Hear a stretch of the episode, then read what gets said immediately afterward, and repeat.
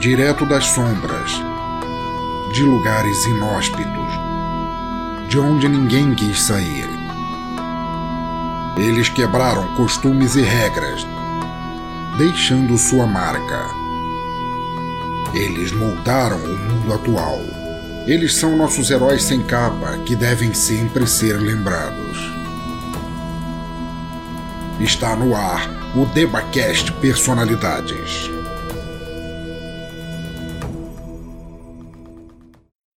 Fala galera, eu sou o Sandro e está começando o Debacast Personalidades.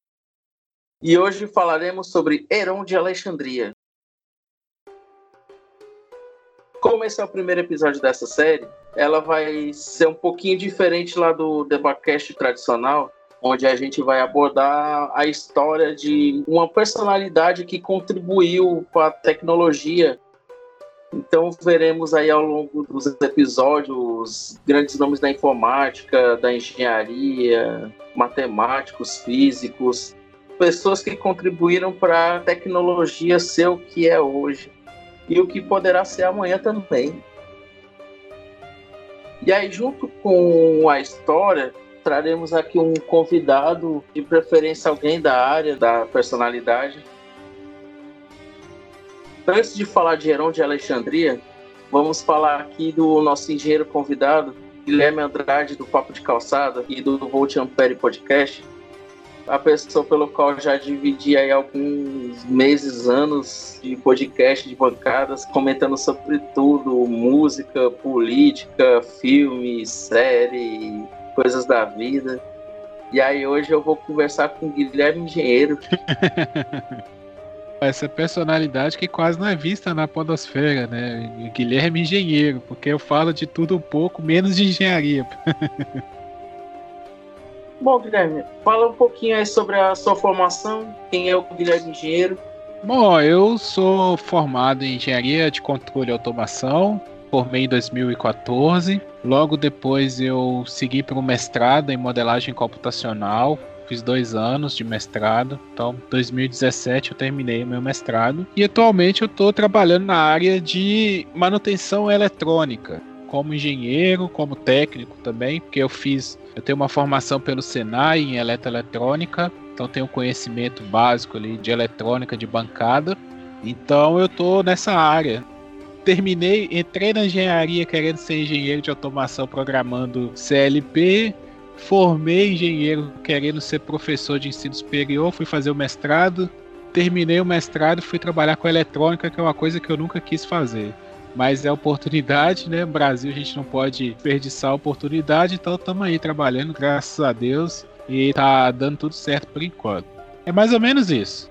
Sou da área de automação, entendo automação a gente fala, né? A gente tem que entender um pouquinho de cada coisa. Um pouquinho de mecânica, um pouquinho de civil, um pouquinho de elétrica, um pouquinho de computação para juntar tudo lá na frente para fazer os projetos.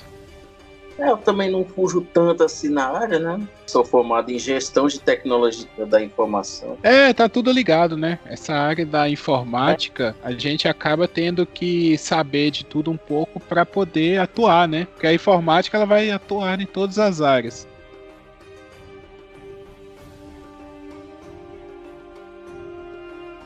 Bom, aqui para a gente definir aqui quem foi Heron de Alexandria, eu vou surrupiar aqui o texto do professor Eziel Vieira, onde ele escreve que Heron de Alexandria nasceu no ano 10 depois de Cristo e faleceu no ano 70. Heron de Alexandria foi um sábio matemático e mecânico grego.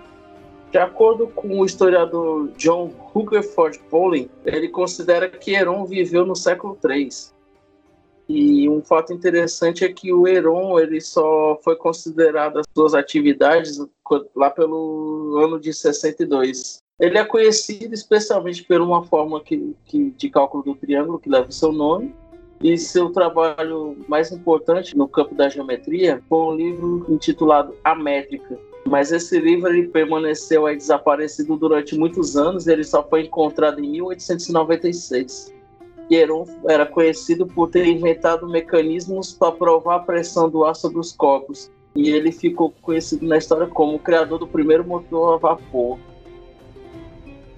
Bom, a gente estudou lá no ensino fundamental aquela fórmula básica do cálculo do triângulo, onde a gente multiplica a base pela altura e divide por 2. O resultado dessa conta vai ser a área do triângulo. Entretanto, a fórmula criada por Heron de Alexandria, é, ela considera os três lados do triângulo. Na fórmula dele, vai ser o radical de uma multiplicação entre o semiperímetro pela diferença entre o semiperíodo e cada lado do triângulo. é, é, é, mais fácil calcular pela, pela fórmula da, da divisão né, da base vezes a altura. Porém, essa fórmula do Heron, ela não considera a altura. Isso, isso é uma diferença, porque é, se você não conhece a altura de um triângulo, a gente está falando de, de né, da época do, dos gregos, né? Era muito mais fácil você medir o lado do que você medir, no caso, essa altura aí, porque você vai ter que achar é, a perpendicular né, da base para contra a altura. Então isso é tudo mais difícil. Considerando só os lados, ah, você faz esse faz... esse semiperímetro, né? Que você calcula o perímetro, que é a soma de todos os lados, e divide por 2, e faz a diferença entre esse semiperímetro e os lados. É assim, para aquela época devia ser até mais fácil de calcular, por você não precisar achar perpendicular do triângulo, né, da figura geométrica. Mas hoje em dia não, porque para a gente já é ser com um transferidor, por exemplo, você já acha a perpendicular de, de qualquer altura de um triângulo. Então é bem interessante essa forma, eu não conhecia. O interessante dela é porque se aplica a qualquer triângulo, né? Sim, sim, sim. Convencional, você tem que transformar o triângulo em um triângulo retângulo para poder fazer a, o cálculo. E aí quando você vai lá para aquelas disciplinas, normalmente no cálculo 2, é que a gente faz o cálculo da área considerando a questão do ângulo da, de cada lado. É, hoje em dia você tem bastante opções aí para encontrar a altura, né? Você pode levar em consideração o seno, cosseno, mas para aquela época eu acho que devia ser, principalmente por causa da questão prática, né? Por exemplo, você vai medir no campo. Você, sei lá, você tem um terreno de forma triangular. Você marca três pontos ali, você está falando em questões de metros, é, muitos metros. Você marca três pontos do, do perímetro, para você ligar os pontos é mais fácil. Então você calcula essa fórmula usando apenas o, os lados, essa fórmula do Heron é mais fácil do que você achar num terreno para você achar a altura desse triângulo dá muito mais trabalho. Agora, se, até se a gente for falar de termos computacionais, essa fórmula do Heron já não é tão aplicável, porque ela tem um custo computacional muito maior. Ela leva em consideração muito mais é, multiplicações, subtração e raiz, né? Raiz quadrada, que aí também já tem um custo computacional e, a, e não necessariamente tem um valor exato, né? a raiz quadrada a gente sabe que a gente entra num campo bem complicado aí. Por exemplo, valores negativos, você já tem um, uma complicação aí para esse cálculo. E a gente tem que levar em consideração também que o fato de que o livro só foi considerado em 1896. A pessoa que achou, ele pegou e provou que essa, esse cálculo da base vezes a altura sobre 2 era igual ao cálculo de Heron. É, até, até assim, uma coisa que eu observei estudando pra, pra gente gravar aqui, é não só o Heron quanto os outros, vamos colocar aí, cientistas da época, eles sempre utilizavam conhecimentos muito práticos, sabe? Eles testavam muito. Aquilo ali é porque hoje em dia a gente caracteriza a ciência com teórica e prática, né? A gente, por exemplo, a física, a astrofísica, a física quântica, é, vive muito no campo da teoria, porque a gente já tem uma base mecânica que você consegue extrapolar para a quântica, por exemplo. E no caso lá, não. Né? É o primórdio de tudo. Então acredito que tudo que eles faziam era experimentando, montava, ver se vai funcionar. E aí o cara vai e registra, né? Fala assim, ó, cheguei nesse modelo aqui, a melhor forma que eu consegui foi essa.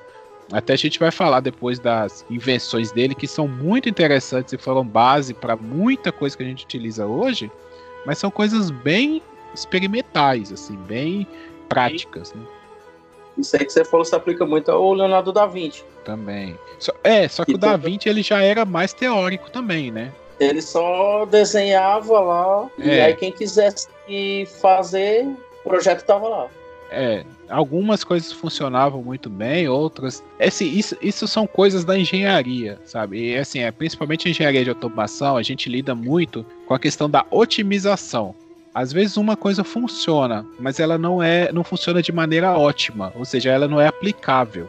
Até tem um, um caso que eu aprendi na, na faculdade, o professor contava esse caso e, e é bem para exemplificar a, a, a automação.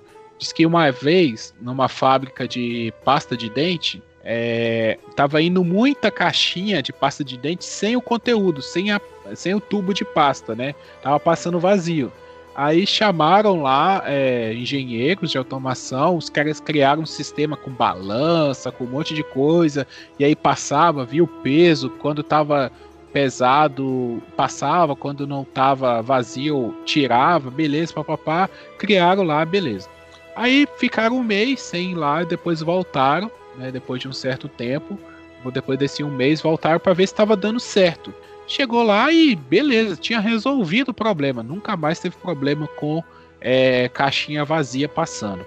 Aí chegando na fábrica, eles olharam que a, a, a planta estava desligada, né? O mecanismo que eles criaram lá estava desligado. Aí perguntaram pro técnico, né, pro peão que trabalha lá, o cara falou assim, pô, por que que tá desligado e tá ele parou de passar caixinha vazia? Aí os caras falaram assim, ah, no segundo dia que isso aqui tava funcionando, deu um problema, a gente não sabia o que fazer. Aí nós colocamos um ventilador aqui do lado, quando a caixinha tá vazia, o ventilador sopra. E aí não, nunca mais passou a caixinha vazia. É, a otimização, ela é isso. Às vezes a gente mira a bola, um monte de coisa, sabe? Pensa mas a, a forma ótima, ela é a mais simples, é a mais barata, que gera menos recurso, tá? que você precisa de menos recurso para fazer. Então, o professor que explicava pra gente o que é otimização sempre dava esse exemplo, né? De é, a gente tem que pensar no modelo mais simples, mais usual possível. O Da Vinci, ele tem muita invenção que é bacana no papel, mas, por exemplo, acho que a do, do é muito doido, sabe? A do paraquedas dele. Pô, ah, o Da Vinci inventou paraquedas. Tá, mas ninguém ia usar um paraquedas daquele. Como é que você vai pôr um paraquedas daquele dentro do avião? Entendeu? Não tem condição. Então, nem tudo é aplicável. Mas consideram o cara, e eu também considero ele um gênio. Ele é um gênio, mas. Mas na época é... do Da Vinci não tinha avião. É, e ele não era engenheiro. Se ele fosse engenheiro, ele não tinha feito aquilo. Ele era matemático. ele era um doido. tem, tem a piada também do pi, você conhece a piada do pi? O pi, o pi pro matemático, pro físico, pro engenheiro? Ó, o pi pro matemático, ele é 3.1428, bababá, bababá, uma dízima periódica. Pro físico, ele é 3.14. Pro engenheiro, põe 4 que aguenta. Essa é piada da engenharia, desculpa. eu já tinha ouvido mesmo. Se você estiver ouvindo isso aí, já estudou em universidade, a universidade é diferente da faculdade.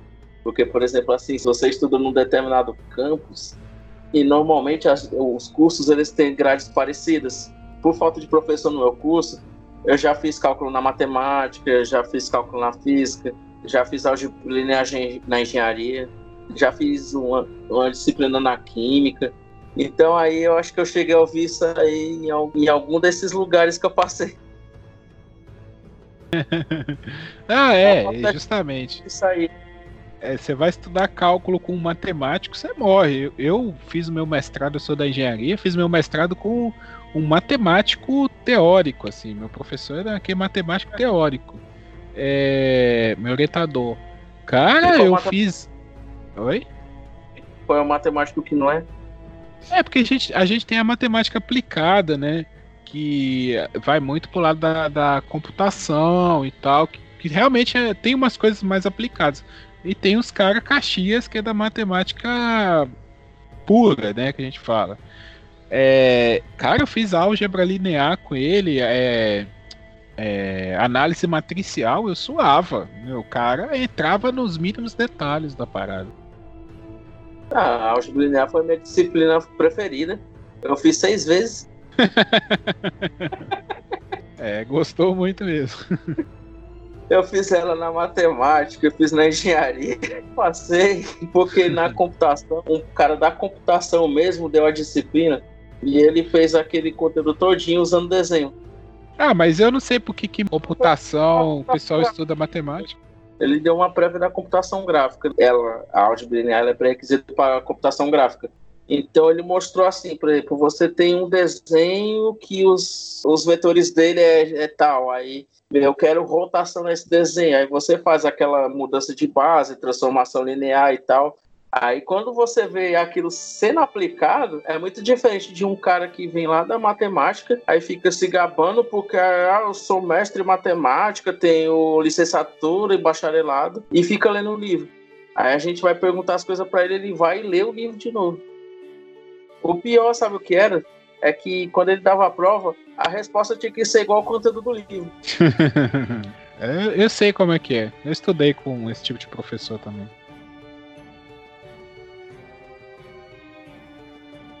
Bom, antes de eu falar aqui da, das obras de Heron, uma pergunta que talvez deve ter surgido na sua cabeça. Ah, você é um cara da informática, você faz um podcast sobre informática. Por que, que você vai falar de um matemático no primeiro episódio que era para ser um, o mais importante? Aí agora eu respondo sua pergunta dizendo, a gente vai comentar aqui alguns feitos dele, do Heron, e aí você vai ver que o que ele fez justifica ele ser a primeira pessoa a ser comentada aqui nesse debacast especial. Inclusive, algumas invenções dele são utilizadas até hoje, né? É, aí antes da gente começar com a invenção, tinha só um ponto aqui que você comentou quando a gente estava falando da fórmula, que, por exemplo, lá era muito simples, né? É, assim, eles não tinham esse negócio de seno, cosseno, essa complexidade que hoje a gente vê na faculdade. E, por exemplo, um dos precursores, uma pessoa que veio antes dele, muito conhecido na matemática, né, o Pitágoras, aquela fórmula dele, né, do A ao quadrado é igual a B ao quadrado mais C ao quadrado, vulgo o teorema de Pitágoras, a soma dos quadrados do cateto é igual à soma do quadrado da hipotenusa, não, não a hipotenusa. Uma, Mamonas assassina ensinou errado. É, realmente. Mas assim, só uma consideração em relação ao teorema de Pitágoras, que tem a ver com triângulos também. O Pitágoras usou aquilo ali, essa mísera conta, para calcular a área da Terra, só, somente. A Terra que é então, é redonda, aí... não é plana. Não, mas na época do Pitágoras eu acho que a Terra ainda era plana aí tem que perguntar aos historiadores. Eu pesquisei sobre isso, né? Quando eles quebraram essa ideia da Terra plana, e foi o Pitágoras, ele lançou o teorema, né? E aí ele aplicou, não sei como, né? Porque para você rodar todo o planeta há mais de dois mil anos, sei lá, né? Porque, tipo, nem Jesus rodou todo o planeta. Imagina o Pitágoras. Eu sei que a, essa fórmula ela leva em consideração dois pontos distantes na Terra que ele marcou lá. E aí ele vê a inclinação da sombra desses pontos, né? Ele colocou dois postes em dois lugares bem distantes. E aí ele vê, marca a inclinação da, da sombra desses pontos no mesmo horário. No mesmo dia, no mesmo horário. E a partir dessa medida das duas sombras, ele consegue calcular a distância para o centro da Terra e a partir daí a circunferência da Terra. É, são três pontos, que é um triângulo. É, porque os, os dois pontos na superfície da Terra e o centro da Terra, né?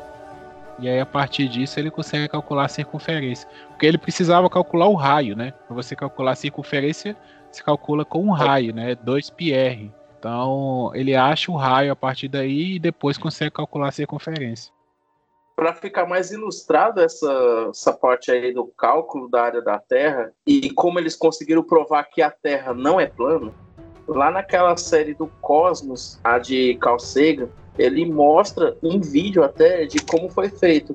Aí ele diz quais foram os locais que foram feitos as torres. Justamente, eles observaram a inclinação da sombra no mesmo horário nos três lugares e se eu não me engano foi na Pérsia, na Grécia e no Egito, que dá uma distância bem interessante, né, entre esses locais. E aí elas formam de fato um triângulo retângulo.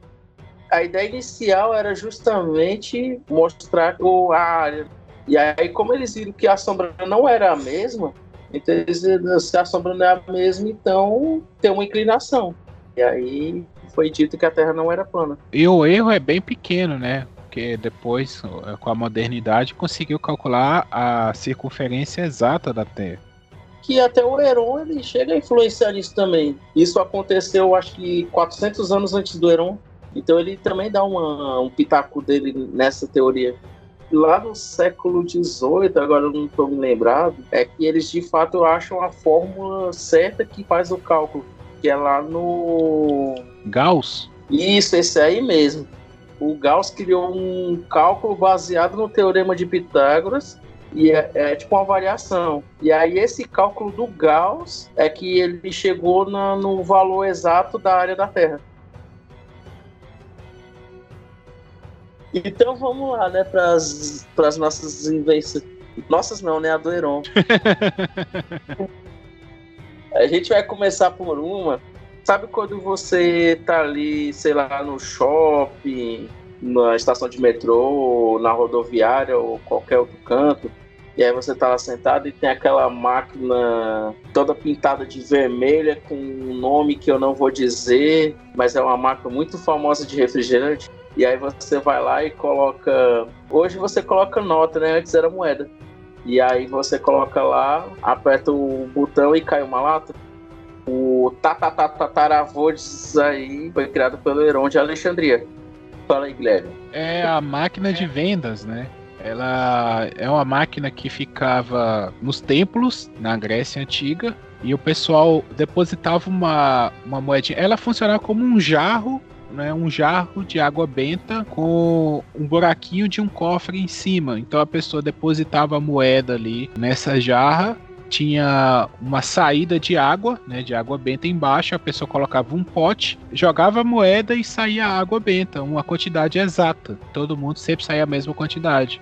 Então essa foi considerada a primeira máquina de vendas da história e eu achei muito interessante. O mecanismo é bem simples, com um é. pêndulo interno que aí a moeda bate nesse pêndulo, levanta um lado, né, que, que fica ali como se fosse uma rolha. Ele levanta essa rolha. Como é água, ele vai ter ali, né, por causa do empuxo, vai demorar um pouco mais para descer e enquanto ele vai descendo a água sai né, e a pessoa recebe a sua quantidade de água pré-determinada ali, né? Pela. Agora uma curiosidade que me ficou é que assim qualquer moeda serve, né? Você não precisava ser uma moeda de dinheiro. É. Se você inventasse uma rodinha ali de, de um peso e colocasse lá dentro, vai, ia servir do mesmo jeito. Pular a máquina. É, você burla. É igual o, tio Pat, o Pato Donald, né? O Pato Donald que tinha uma moeda que ele ia ligar, uma ficha, ele botava e puxava é. na cordinha. Você lembra disso? Não, e o interessante dessa obra é que lá na Grécia Antiga o sacerdote já roubava o dinheiro do povo. Justamente. A, a, igre, a, a igreja e o, e o dinheiro sempre andaram lado a lado, né? Uma coisa sempre esteve ligada à outra. Essa tecnologia ela foi muito utilizada por nós nas máquinas de fliperama e nos telefones públicos, né, nos famosos orelhões que hoje em dia já está extinto, tanto a máquina de fliperama quanto os orelhões é. ou até aquela sinuca de boteco, né, que também é de ficha, que você deposita a ficha ali e ele vai liberar o mecanismo lá dentro. Então é uma tecnologia que realmente foi utilizada por muito, muito tempo. Hoje em dia já é mais eletrônico, né? essas máquinas já são digitais, então esse mecanismo é, analógico, mecânico, quase não, não, é utilizado mais. A não ser aquela sinucona velha mesmo de boteco. Toda cidade tem.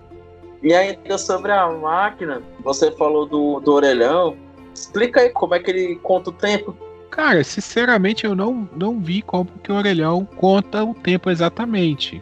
Mas a ficha, quando você coloca ali, ela fecha um contato lá dentro, né, do, do, do, orelhão, ela fecha um contato que, que vai ligar a linha telefônica, né? Que a linha telefônica, para quem não sabe, ela é a partir de um fio. Por isso que quando o cara vai instalar internet ou telefone na sua casa, ele puxa um fio do poste até na sua casa então, é, dentro ali do orelhão, ele não dava pulso, né? Que é aquele tu que fica constante.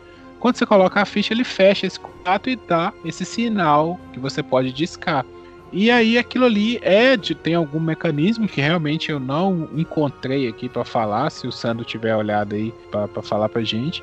ele fecha por esse tempo, né, que era determinado ali o pulso da ligação. Quando dava 30 segundos para acabar, ele dava uns bips, né, que você sabia que estava acabando, aí ou você colocava outra ficha ou a ligação iria cair. Depois isso foi substituído pelo cartão telefônico, né? Tinha muita gente que colecionava cartão telefônico, que já é também uma coisa mais digital, mas a ficha é mais ou menos isso.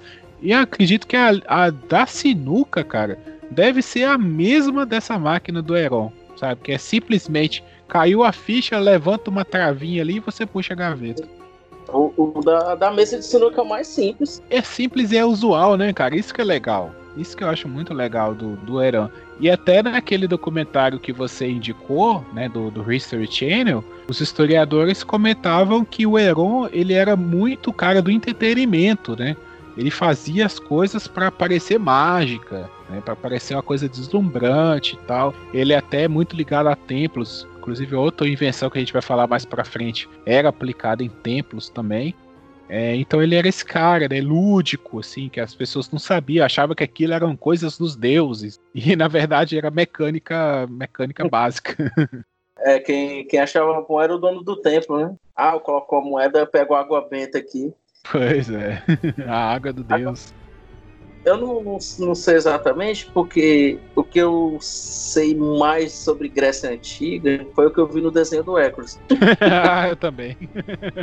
e lá era assim, eles abordavam o dinheiro, tinha a Dráquia, e aí era só aquele monte de moeda, por exemplo, se você fosse comprar um, sei lá, um arroz na feira e o cara dissesse, não, é 10, é 10 dracmas, então você dava 10 moedas por cara. Fosse 100, era 100 moedas. Então por isso que o, uhum. na máquina, independente da moeda que você colocar, funcionava porque todas as moedas, só existia um tipo de moeda. Agora, se fosse hoje, pelo menos as nossas, cada moeda tem um tamanho diferente, mas se ela não tiver o mesmo tamanho, ela tem um peso diferente, né? O caso da de 50 era um pouco mais grossa. Então, o peso da moeda iria influenciar o tempo que ia levantar o pino. Como a moeda de 10 centavos era mais é menor, mas ela é um pouquinho mais grossa que a de 5, então na hora que ele batesse, ia levantar uma certa altura. A de 25, que já é maior, já ia levantar na altura maior. A de um real, que era bem maior, né? Ela ia levantar Dava é, por causa do peso, né? É, justamente. Ainda hoje funcionaria perfeitamente. Porque Sim, cada moeda tem um peso. Faz, faz muito sentido. É, é assim, é uma pena que por causa do incêndio, né, da biblioteca de Alexandria, é, os esquemáticos, assim, não, não tenham sido, a gente não tem, né, esses esquemas bem detalhados de como funcionava que acredito que ele deve ter feito. Então a gente imagina como as coisas funcionam a partir de protótipos, né, dos poucos registros que existem. Mas é bem interessante, realmente, faz sentido o que você está falando. Ah, e só para ressaltar que eu também assisti a série da China. ah, também. Bom, ainda nessas, nessa de coloque a moeda e ganhe, a gente tem também o, aquela outra invenção dele, né? O do teatro, Sim, os autômatos, né, que, que são como se fossem brinquedos de corda, né, assim. Até tem um filme que vale muito ser assistido, que é A Invenção de Hugo Cabret. É um filme muito bonito, que é um garotinho que encontra um autômato que não funciona e ele vai tentar fazer esse autômato funcionar, né, com peças. Vai tentar arrumar peças para fazer esse autômato funcionar. E o autômato ele é isso, ele é um exemplo de autômato para todo mundo compreender é a bonequinha de da caixinha de joia que você abre e ela começa Isso. a rodar e tocar a musiquinha, né? É aquilo ali, aquilo é acionado por corda, né? Ou seja, você dá corda como carrinho de flexão, você tem um, uma mola ali dentro, né? Que você vai torcendo e depois ela vai desfazendo devagar. Só que o, o Heron não, né? O Heron ele usava hidráulica, né? Ele era muito ligado à hidráulica. Tudo, a maioria dos inventos dele ou era de hidráulica ou então de pneumática, né? E esses teatros de autômatos dele era utilizando hidráulica, ele usava água para fazer as engrenagens se mover. E o nome autômato quem é da computação conhece muito bem esse nome, né? Por ser uma das disciplinas mais difíceis do curso. que, é é lá, que é o que é já é já é a base da automação em si, né? Você que é você que é da automação Eu não cheguei é. nos autômatos. É, porque se a, a, automação ela tá, tá ligada a tudo que é automático, que trabalha de forma automática ou por si própria, né? Que não precisa de ação humana. Até o curso que eu fiz, ele é controle e automação. O controle ele tá mais ligado na parte de controlar a situação então, sensores, é, atuadores, né, até o próprio controle remoto está ligado mais para a parte de controle. A automação, ela não necessariamente precisa ter controle. Por exemplo, uma máquina de lavar, ela é uma invenção, um eletrodoméstico automático que não é controlado. A máquina de, de, de lavar, é, a gente chama de, no termo técnico, de malha aberta. Ou seja, ela não tem é, realimentação de estado, se está funcionando, se tá no ponto que você quer ou não. A máquina de lavar roupa ou de lavar prato, ela você põe, ó, lava dessa forma, ele vai lava. Depois que acabar o processo, você olha se realmente está bom. Se não tiver bom, você põe para funcionar de novo. Então isso a gente chama de controle de malha é, de automação de malha aberta, né? Não tem realimentação. A automação é tudo ligado a isso. É o autômato, é o, o, o carrinho de flexão que vai andar sozinho, é a própria máquina de lavar. São coisas que é, não precisam da ação humana para funcionar. Você dá um impulso inicial e ele funciona de forma sozinha. O carro de fricção é meu favorito. Pois é, não, é, era da hora, né? Você arrumar aqueles carrinhos. Aí você botava eles para competir, né? Você dava flexão era. em dois carros e botava eles, aí via qual ia mais longe. Bom, e aí vocês notem que isso tem até hoje, né? Essas coisas. Sim, Não é. da forma da época, mas uma versão melhorada. É porque a, a corda, é, a, a, questão da mola, de utilizar, ela é melhor, né? Porque, porque você usar água é meio complicado. Você tem que a água evapora, tem, tem, várias, tem várias complicações aí. Ou se der um furo, alguma coisa assim, vai vazar água, vai vazar óleo, seja lá o que for. O próprio ar, né? A pneumática, qualquer vazamento de ar ali já era. A corda não, né? A engrenagem com mola, ela é mais duradoura. Para esse tipo de aplicação é até melhor. Hoje em dia a gente não vive sem hidráulica e sem pneumática. As pessoas podem, assim, ah, esse nome é meio confuso, mas todo mundo quer ter um carro com direção hidráulica que é um carro que utiliza óleo para diminuir o esforço que você faz na sua direção do carro, no, no, volante, né? Então, existe um sistema com óleos ali dentro Aí o pessoal da mecânica aí que estuda muito os fluidos, né? A, a, resistência dos materiais, a mecânica dos fluidos vai, vai saber falar melhor. Mas ali tem um sistema hidráulico com óleos que diminui seu esforço. E esses caras, o, o Euron, o Heron, ele é um dos pais né, desses inventos que hoje em dia foram sendo transformados em outras coisas. Bom, e aí, continuando nossa linha sucessória de inventos, é, uma coisa também que foi criada por Heron de Alexandria são os órgãos de vento. O que seriam os órgãos de vento? Oh, o órgão é aquele é, instrumento musical muito utilizado nas catedrais da, da Europa, como se fosse um piano com grandes tubulações onde sai o som, mas eles também podem ser feitos em escalas menores. Antes do órgão de vento, que o, o Heron inventou, né? Que ele, ele adaptou essa ideia do hidráulis, que foi feita pelo Tessíbio no século 3 a.C., que é o órgão de água. Ele utilizava a água para movimentar o ar que escorre ali por dentro do, do órgão e a partir das teclas a pessoa dá a nota musical e esse ar passa pelos canos certos que vai dar o som desejado. O Heron ele vai adaptar isso para o moinho de vento então também é o registro da primeira utilização de uma fonte eólica de energia, né, um moinho de vento. Ele vai adaptar apenas porque esse órgão de vento ele usa um pistão. Esse pistão, pistão o quê? É, a mais fácil que a gente tem é o do motor do carro, né? É aquela peça que levanta e abaixa, fica levantando e abaixando ali. Se você já viu alguma propaganda de óleo de motor na televisão, você já viu um motor é, funcionando, ou então até um Velozes e Furiosos da vida, você já viu aquela peça que fica movimentando ali no, no, no motor. Esse pistão, quando ele levanta, ele suga ar, quando ele abaixa, ele empurra o ar. Empurrando o ar, esse ar vai passar por dentro do órgão.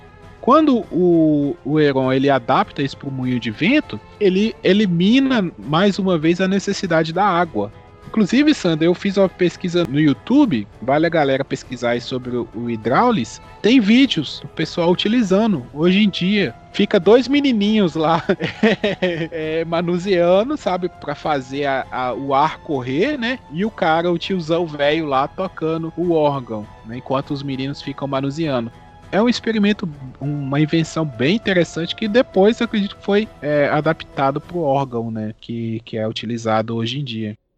É sobre o moinho de vento, tem até um trecho que eu vi num documentário, que se eles tivessem encontrado esse projeto no, no século I, com certeza toda a revolução industrial tinha sido outra coisa. O moinho de fato, ele só vai aparecer lá pelo século XVIII. É, justamente na, na Idade Média, né? O moinho de vento e o, o, arado são as grandes invenções da Idade Média, né? Que vai ajudar na agricultura. E aí, conforme com a força do vento vai balançando o moinho, então ele puxa. É como a gente tem uma coisa chamada pilão, que é aquilo que a sua mãe usa para amassar o alho. Isso. Ele faz isso de forma bem automática, né? Que é um pilão bem maior, que aí ele, com a força do vento, ele vai puxar o, aquele pauzinho lá que eu não sei o nome, e quando ele der a volta, ele solta e amassa acho que era milho, né? Que aí faz farinha de milho ou até a farinha de mandioca. Então é, ele era aqui... amassado com o uso da força do vento.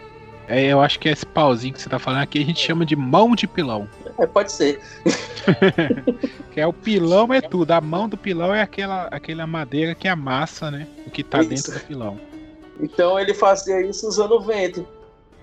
Você usa um pilãozinho para amassar um alho ou umas bolinhas de pimenta. Lá eles uhum. faziam sacas de milho, de soja, de mandioca ou qualquer outra coisa. E aí esse projeto foi perdido.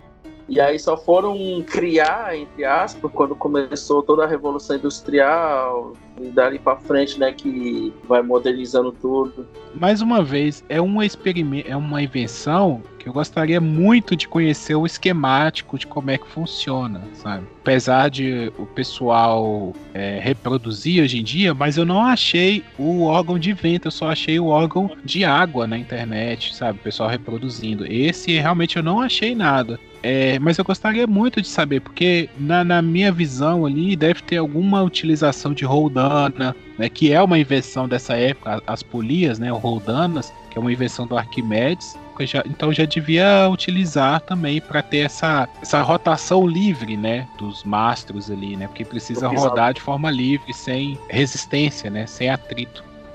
E aí, se você observar, é uma coisa que ainda é usada até hoje, Sim. tanto o órgão nas igrejas góticas, quanto o moinho de vento se você assistir qualquer filme que mostra ali aquela região ali rural dos Estados Unidos, você vai ver aqueles enormes cataventos lá em meio plantação de soja, um milharal. Na Holanda também, né?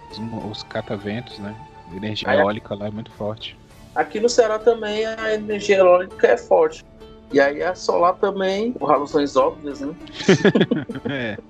Tem um sol para cada um, né? é.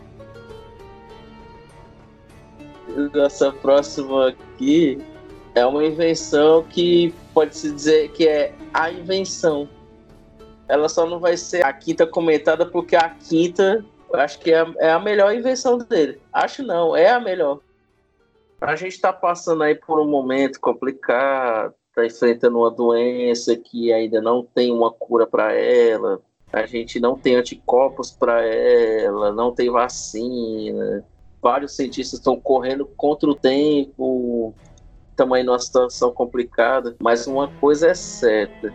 Quem está em tratamento e está lá recebendo suas vacinas, medicamentos e tal, alguns medicamentos estão sendo aplicados através de injeções. E para se aplicar uma injeção, você vai precisar de uma agulha e uma seringa. E adivinha só, a seringa foi criada por Heron de Alexandria, lá no século I. Justamente, é, é uma coisa simples, mas complexa ao mesmo tempo, né? Olhando hoje em dia, parece uma coisa muito simples, né? É o princípio da pneumática ali, da pressão, ou da hidráulica também, né? Da diferença de pressão entre os fluidos. Você puxa e aí você tem vácuo num recipiente você puxa aquele êmbolo ali e esse vácuo vai sugar qualquer que seja o fluido que, que esteja envolvido. Pode ser água, pode ser algum medicamento ou até mesmo ar. E depois você empurra novamente e aí esse fluido vai sair. Mas para você montar isso, hoje em dia a gente usa plástico, usa borracha, né? Naquela época devia ser usar o quê? Eu fico imaginando isso, madeira, vidro. Onde eu vi, né, assim, disse que os médicos usavam seringa naquela época. A medicina já segue aquilo, já utiliza aquilo né, há, há um bom tempo. Agora, do que é feito. É, não, eu... porque o metal já, já, você já tinha, né? Tudo ali era feito de cobre, alumínio. Quem já foi num dentista, você já prestou atenção que a agulha dele é diferente? Que ele hum. pega a seringa comum e coloca dentro de um negócio de ferro para poder ficar melhor para ele segurar e aplicar? Não, eu nunca, nunca usei assim. Nunca viu não, né? A seringa usada pelo dentista é diferente dessa seringa de farmácia. Ele pega ela, coloca dentro, aí ele puxa é, da mesma forma, né? Ele, ele coloca o medicamento lá e empurra do mesmo jeito. Acredito que a seringa do Heron seja essa mesma do dentista. Ela tem um, um encaixe para a mão e tudo. Só pesquisar aí, pessoal. Seringa de dentista. Vocês vão achar. Vai no dentista também que dá certo. Aí só um, uma curiosidade é que a seringa, ela, apesar de ter sido usada na medicina, ela também foi uma arma de guerra. Tem registros que eles usavam a seringa para injetar fogo grego o que é o fogo grego? É um líquido que, quando ele entra em combustão, se você jogar água, ele espalha, igual óleo. Ah, e aí, pronto, se você pegar qualquer filme de guerra, esse filme da Idade Antiga que tem a guerra, normalmente eles, quando os caras estão no, no muro do, de um reino e o pessoal joga um líquido preto e depois queima, aquilo é o fogo grego. Aí é onde entra a seringa, que é justamente para dar essa pressão que talvez é uma mistura, né? O, o líquido é uma mistura. E aí esse ato de, de puxar, né, e jogar uma pressão de ar e depois botar para fora, misture esses componentes que quando eles vão queimar, aí dá aquela eficiência de que se molhar ele espalha. Mas o fogo grego não foi criado por ele. Nossa próxima invenção é a fonte de água eu vi essa invenção como algo apenas é, demonstrativo, né, assim, de enfeite, para uma aguinha jorrar. Mas eu fiquei pensando, bom, como que isso poderia ser utilizado, ter alguma utilidade? Eu acho que dá, por exemplo, para você injetar algum outro algum outro líquido, né? Por exemplo, o pessoal não faz a, a passar a gasolina de um carro para o outro, sugar na mangueira ali para dar a pressão. Isso. Isso, esse negócio poderia ser utilizado para isso. Consiste do seguinte: consiste de três recipientes interligados. Então nomeia aí comigo: recipiente A, B e C. O recipiente A ele vai estar tá totalmente aberto e por ele você vai colocar a água. O recipiente B ele vai estar tá interligado com o recipiente A numa posição mais abaixo, geometricamente, é, no, no espaço, né? Então, o, o recipiente A está mais alto do que o recipiente B. E a passagem né, de eles são interligados por um cano, né, por uma mangueira que é totalmente vedada. Bom, o recipiente A, ele também vai ser ligado ao recipiente C, que o recipiente C também vai ser ligado no, no recipiente B. Só que do A para o C vai passar a água que você vai jogar. E do C para o B vai passar o ar que está no C, vai passar para o B. Esse ar do C que passa para o B, no B já tem um líquido. Então esse líquido ele vai ser jogado para fora por uma mangueira. Então basicamente é, você joga o líquido no A, o A, esse líquido que vai entrar no A vai jogar o ar que está no C para o B e o B o ar que vai entrar vai jogar o líquido do B para fora, por uma mangueira. Então ele é basicamente isso. Você utiliza né, é, líquidos para jogar líquido para fora. Se você tem, sei lá, um galão de, de gasolina, aí eu não sei se isso é muito aplicado por causa da densidade do ar e da gasolina, né? Mas é, se você tem um galão de gasolina e quer jogar essa, esse, ah. essa gasolina para dentro do carro por uma mangueira, ao invés de soprar, você monta uma fonte de Heron, né? Uma fonte de água de Heron. E aí, jogando água dentro do ar, vai sair gasolina dentro da mangueirinha. É mais fácil olhando o desenho do que explicando assim. Explicar só com palavras é bem difícil de entender. Mas se você olhar o desenho e ouvir essa explicação, fica fácil de entender como é que funciona. Traduzindo, a fonte de Heron é um chafariz de praça. Justamente. Você chega lá na praça e você vê aquele negócio jogando água para cima e a água que tá embaixo, lá na base, ela nunca vai mudar o nível.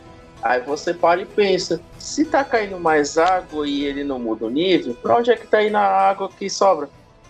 Aí é justamente isso aí. Ele vai voltar lá para cima. É, só que o que acontece? Essa fonte do Heron, ela não é infinita. Quando o recipiente se enche de água, ela para de funcionar, porque consequentemente o ar já vai ter entrado totalmente no recipiente B e já não vai ter mais líquido para jogar para fora. Então ela não é infinita. E a fonte de praça, ela é uma, uma água externa, é aquela água que cai na fonte, ela é escoada para outro lugar também. Ela não é reaproveitada. Tem lugar que eu acho que é. É, pode ser reaproveitar, mas aí você precisa de motores, né? Sim, é, pois e é. lá joga para cima e fica sempre o mesmo nível. É, tem dessas fontezinhas no, no, em loja de chinês. Chinês vende essas coisas. Só que ali tem um motor. A do Heron não. A do Heron é sem motor, sem nada. É, ele utiliza apenas a mecânica dos fluidos para jogar o, o líquido de um recipiente para fora. No documentário, eles falam da fonte de Heron. Apesar de ser uma coisa que nem você disse assim, ah, eu não vejo uma utilização tão, tão assim significativa mas foi por causa dela, por causa dela não, foi através dela que ele conseguiu criar o primeiro relógio. Porque, assim, existiam as ampulhetas, mas é que nem o historiador fala. Quando eu viro a ampulheta, sei lá, se vai passar 10 minutos, uma hora, um, é um tempo determinado. Quando, de, quando terminar de descer a areia, eu vou ter que virar novamente. E ali não, ele conseguia fazer isso de uma forma infinita. Aí você disse que, que ela enche, mas ela não enche porque assim, ao passo que ela tá em algum momento ele vai ter que, que encher. Mas lá no filme eles falam que ele fez de forma infinita. Porque quando, quando ele enche, ele vai ter que secar. E aí, na hora que ele seca, o ponteiro volta para a hora 1 e aí vai contando mais 12 de novo.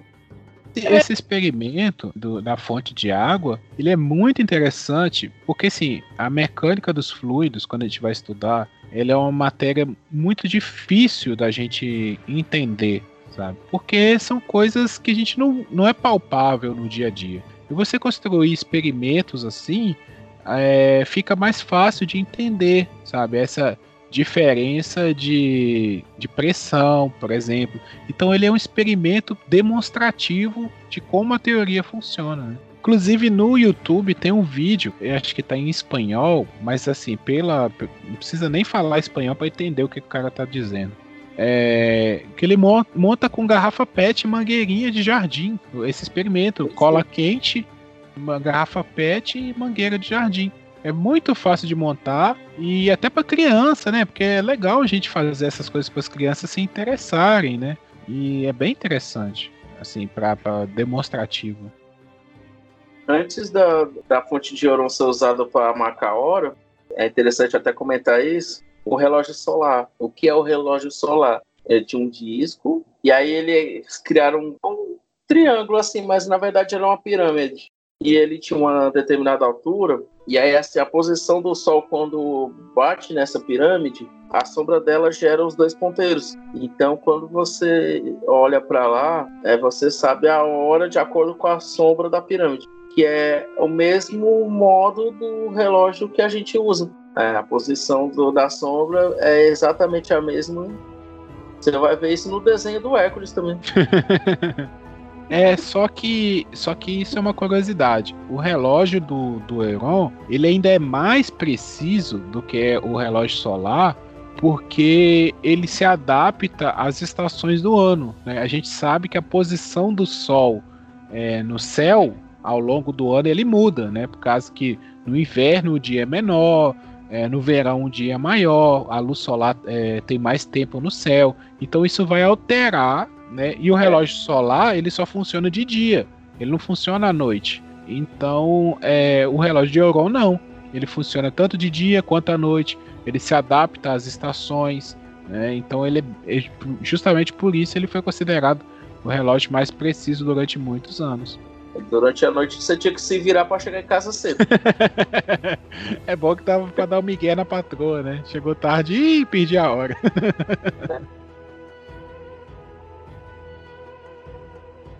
e aí agora a nossa última invenção. Tanto eu, Guilherme e até o pessoal que fez o documentário definiu como a melhor invenção de todos os tempos. Então, o que é essa invenção?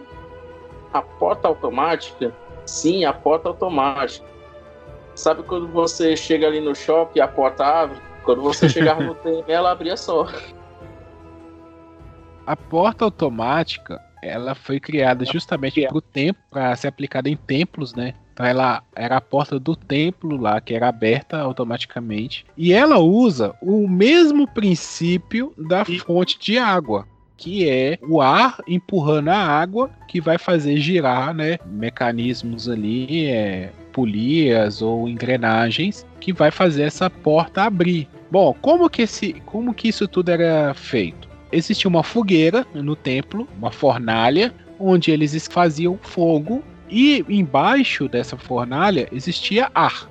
Essa câmara de ar era interligada a uma outra câmara que tinha uma parte de ar e o resto de água. E que era novamente interligada a uma outra câmara que tinha apenas água, tá? apenas ar.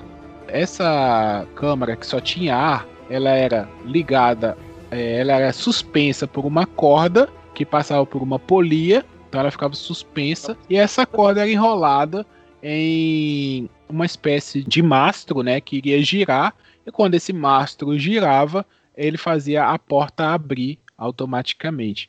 Bom, o ar, quando ele é esquentado, ele expande. Então, quando como que isso poderia, por exemplo, o balão, né? O balão de, de ar quente que o pessoal usa para viajar, é por que, que ele, ele é suspenso no ar? Porque eles esquentam o ar que está dentro daquele balão, o ar expande, que ele ali está expandindo, o ar expandindo ele fica mais leve né, entre aspas, ou seja, a densidade dele é menor do que a densidade do ar atmosférico e com isso o ar sobe.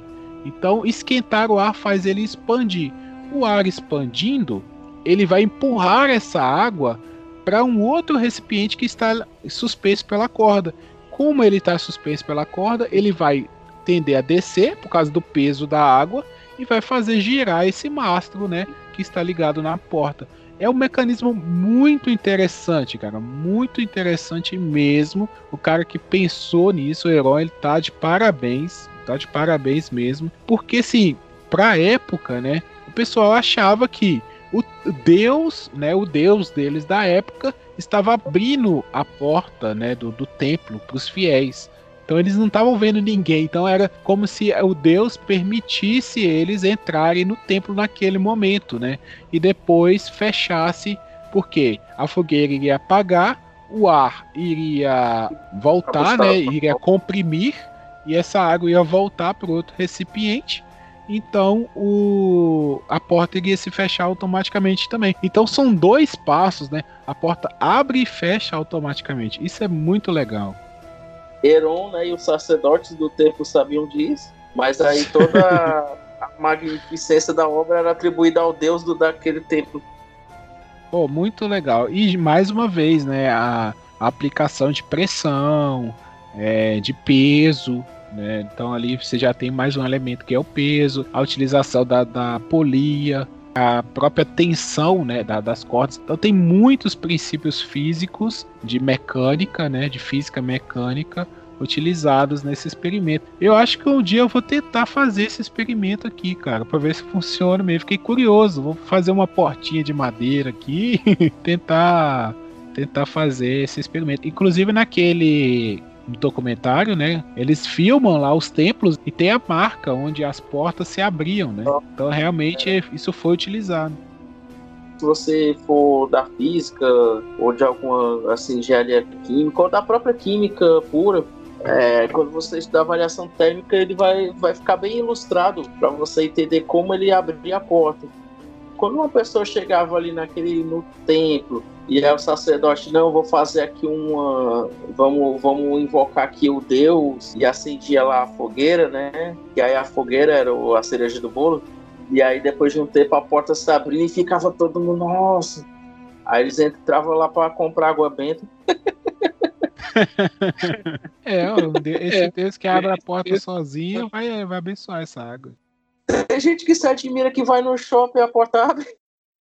É, assim, só para o pessoal também que às vezes está né, curioso, ah, como é que a porta do shopping funciona?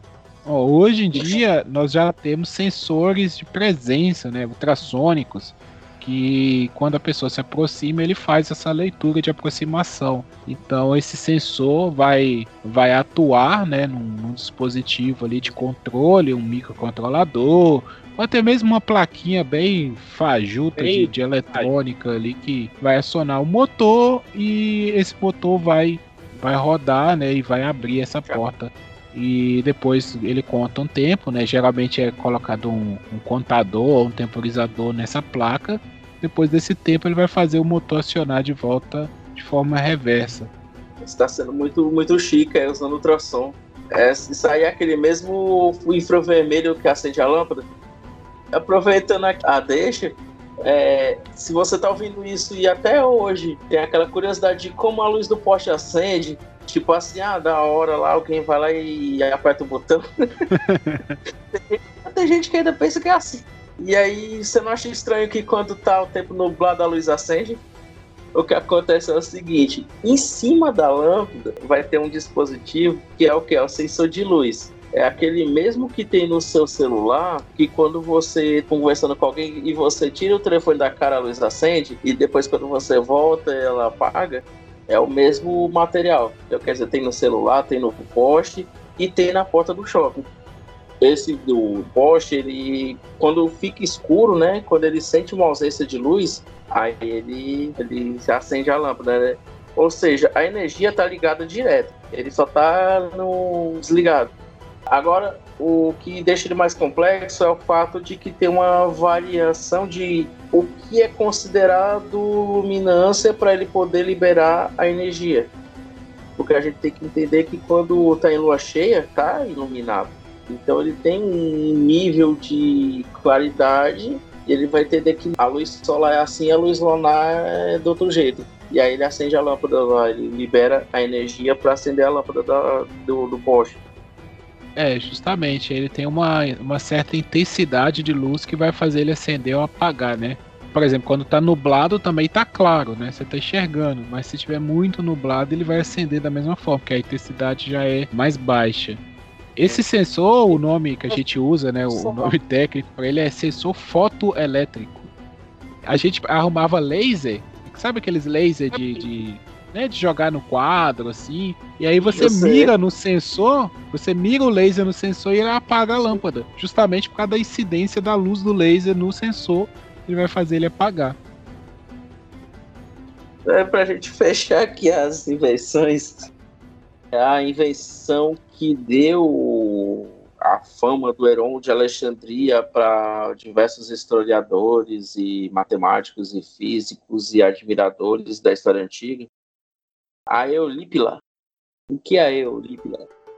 A Eulípila é considerada o primeiro motor a vapor, a primeira forma máquina térmica a vapor ela utiliza o seguinte: é, é a mesma coisa, é, são os mesmos princípios. Você esquenta ar, pode ser por uma fogueira ali, um ar que está fechado no recipiente. Esse ar vai tender a se expandir e vai sair pelos orifícios que tiver. O Heron ele criou, né, como uma esfera que é, recebe esse ar por dois lados e ela tem duas saídas em formato como se fosse de hélices. Então, quando esse ar expande e sai dessa esfera, essa esfera deve estar ligada ali a alguma polia, é, vai fazer essa esfera rotacionar. Né? Então, ela pode rotacionar ali a não sei quantos RPM, sabe? É uma coisa muito rápida. Né? Quanto maior a intensidade do fogo, mais o ar vai se expandir e mais rápido ele vai sair e vai fazer essa rotação ser mais rápida também. Quando eu vi isso aqui, até comentei com o Sandro, me lembrou da válvula da panela de pressão, né? Porque a panela de pressão justamente você tem ar ali dentro, você esquenta por baixo, esse ar precisa escapar quando ele escapa, aquela válvula que fica em cima da panela de pressão, ela vai rodar, né? Justamente por causa do desenho ali da, da, da válvula, né? A forma como o ar escapa, ela vai rodar. Se você dá uma giradinha nela ali, ela vai ficar rodando muito tempo. Então é mais ou menos isso, sabe? Essa, essa eulípila é como se fosse a válvula de, de escape ali da panela de pressão. Que é importante ter a válvula para o ar escapar de forma mais controlada. E assim, a Eulipla ela não tem uma aplicação prática pra gente, né? Motor a vapor que vai ser inventado mais para frente na, na Revolução Industrial, ele é diferente, né? Ele não, não é igual a Eulipla, mas o princípio utilizado ali é o mesmo utilizado no, nos motores a vapor. É a questão do ar expandindo e saindo, né? O interessante da Eulipla, e eles fazem uma demonstração no, no filme, que ela consegue justamente a velocidade altíssima. Talvez naquela época eles devem ter usado para alguma coisa. E aí, acontecimentos posteriores perderam-se esse projeto também. E aí é como o cara mesmo fala. É, talvez o trem tivesse sido inventado ainda lá na Idade Média. E aí o novo mundo tinha surgido naquela época ainda.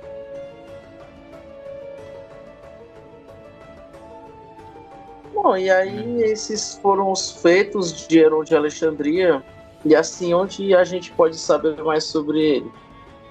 O Heron de Alexandria, ele é conhecido por ser de Alexandria porque ele se destacou lá, mas ele é grego. E aí ele foi para o Egito e não se tem tanto registro dele ele foi professor de matemática na Biblioteca de Alexandria e por ele fazer esses arranjos de pesquisas matemáticas e tal, ele escreveu um livro chamado A Métrica, onde ele faz diversos estudos de tudo que existia naquela época, teorema de Pitágoras e outros princípios geométricos e outros cálculos também e tal. E ali ele fez um compilado das fórmulas matemáticas existentes naquela época. Como a gente sabe dessa história né, da, do, do, final da Idade Antiga para a Idade Média, que foram as grandes guerras, grandes conquistas, é, quem domina a terra de quem, o domínio muçulmano né, dos povos eles tinham muito apreço não só pela religiosidade, mas também pela ciência. E quando eles dominaram aquela região do Egito, eles meio que confiscaram várias coisas e levaram para lá para a Pérsia. E aí o que aconteceu? Ele era professor de matemática lá em Alexandria. E ele escreveu o livro A Métrica. E, e, enquanto ele esteve em Alexandria, ele fez lá os seus estudos, os projetos, né, que, que o Guilherme citou várias vezes, ah, que eu queria ver o projeto original e tal. O que aconteceu lá? Se você pegar qualquer livro de história, você vai ver que a Biblioteca de Alexandria ela pegou fogo. Então esses projetos estavam lá e se perderam. Por isso que muita coisa foi aparecer lá na frente. E o que eles tinham porque aí fala assim, ah, então é, você tá jogando lá o. É, como é que se diz? Você tá jogando a honra pro cara, mas você não tem prova que era dele. Aí eu falei lá que os muçulmanos tinham dominado o Egito e tinham levado algumas coisas. A métrica foi um dos livros que ficou no domínio dos muçulmanos, mas ele só foi entregue ao público mesmo bem depois. Então todos esses registros do que eles tinham, no caso da seringa e de outras coisas, é, foi desses pergaminhos confiscados pelos muçulmanos. E aí eles fizeram algumas recriações. E aí quando essa, essas pesquisas saíram do lá Oriente Médio para o restante do mundo, aí foi que o pessoal começou a adaptar, porque não não estava completo. Algumas coisas não estavam completas. E aí eles conseguiram recriar algumas coisas, né? O moinho de vento, é, a, a, porta automática não, mas tipo a fonte de Heron, até a fórmula, né? Depois eles conseguiram provar que a fórmula que a gente usa hoje chega no mesmo resultado que a fórmula que ele usava lá naquela época. Então, assim, um livro de fato escrito pelo Heron só tem registrado nesse. E aí você vai encontrar alguns diversos documentários. A gente se baseou inicialmente por um do History, as grandes invenções do Antigo Egito. E ele mostra lá 10 invenções, é, cinco delas eram do Heron, mas ele fala do Arquimedes, que é um nome muito conhecido para quem é da matemática. E ele fala também de outras pessoas agora que me fugiu o nome. E é só isso? Não. Lá em São Paulo, no município de Salesópolis, lá no Museu da Energia, eles recriaram a fonte de Heron na forma original. Então, se você que é de São Paulo tiver essa oportunidade de ir lá visitar o Museu da Energia de Salesópolis, ou você que for de Salesópolis aí estiver ouvindo, então, lá no, no, Museu da Energia, com certeza o guia do museu vai explicar também todo aquele processo que a gente falou aqui, de como era contada a hora, a por que, que a água não acaba. E tem um museu virtual da faculdade Smith, que fica em Massachusetts. Eu até achei que ela era vinculada ao MIT, mas não, é uma, é uma outra faculdade na mesma cidade. E eles têm um museu virtual, e aí lá vai ter a Eulípida e algumas outras invenções de outras pessoas. Esse site ele é mantido pela Faculdade de História. Para fechar, sobre onde a gente pode encontrar coisas do Heron de Alexandria, e talvez muita gente que esteja ouvindo isso viu e vai parar para pensar: caramba, tira a poeira lá do seu Play 2 e tem um jogo chamado God of War presta atenção em toda a mecânica do jogo, onde ele puxa a alavanca e tem aquelas correntes sendo arrastadas por engrenagem, aquelas pontes automáticas, e ele acende a tocha e abre a porta. E quando eu comecei a ver a aplicação dessas coisas, né, os princípios, eu me lembrei do jogo. Então é isso, pessoal. Essa foi um breve comentário sobre a vida e obra de Heron de Alexandria. Um cara que foi conhecido tanto no campo da geometria como na geodésia. Se você está ouvindo aí, já é estudante de geodésia, né? Geo, geomorfologia, ou na matemática mesmo, né? Geometria. Em algum momento você vai se esbarrar com esse nome, Heron. E eu espero que vocês tenham entendido por que Heron foi o primeiro e não Arquimedes ou Steve Jobs. Acho que se a gente vai começar, né, vou começar do começo.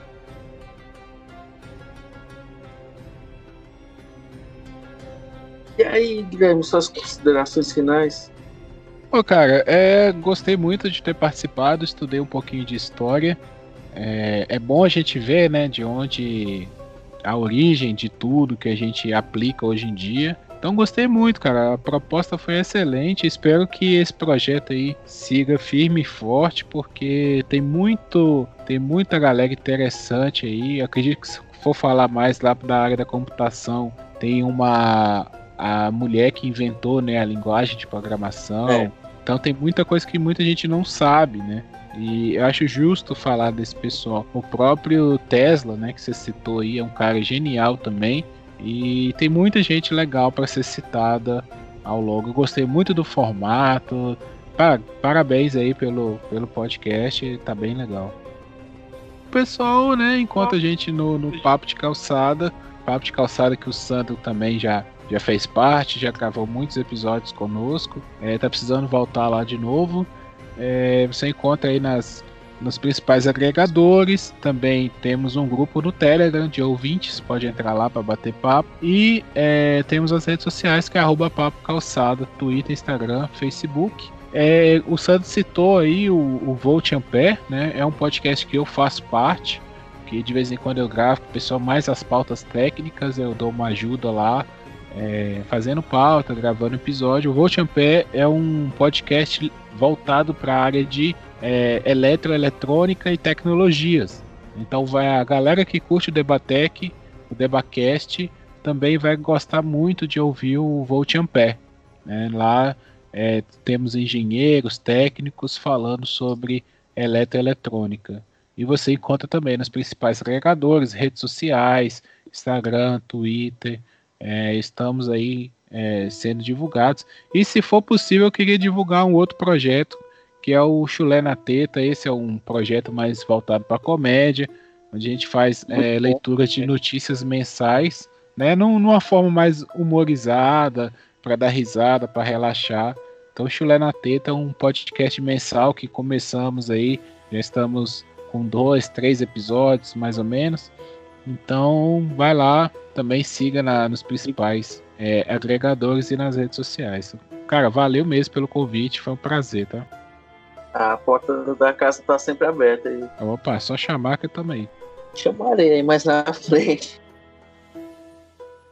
E é isso aí, pessoal. Se você gostou, compartilhe aí com seus amigos. Manda aí no, no grupo da igreja, no grupo do futebol, no grupo do boteco. Pode escrever aí pra gente debatecz.gmail.com A gente também tem o grupo lá no, no Telegram, o t.me barra debacast. Você vai encontrar esse episódio e outros lá no, no Anchor, no Spreaker, no Castbox, Spotify e outros agregadores. E lembrando que se você estiver ouvindo lá no Spotify, é, tem lá a playlist Trilhas do Debacast, que são aquelas músicas que tocam ao fundo dos episódios. É, você pode me seguir lá no arroba Sanctas no Twitter, Instagram arroba DebatecZ e debatec.blogspot.com, onde você vai ter lá pelo menos umas três vezes por semana alguma notícia de alguma invenção tecnológica. É, ouço também o, é um projeto paralelo que eu trabalho no, nos bastidores, né, que é o Lectio Cristiano, que é um podcast voltado à literatura cristã. Então a gente vai ficando por aqui. Não tenham medo lá da, da engenharia, da computação. é estranho no começo, mas é bom. E é isso aí, pessoal. Espero que gostem e até o mês que vem. Um abraço a todos. Valeu.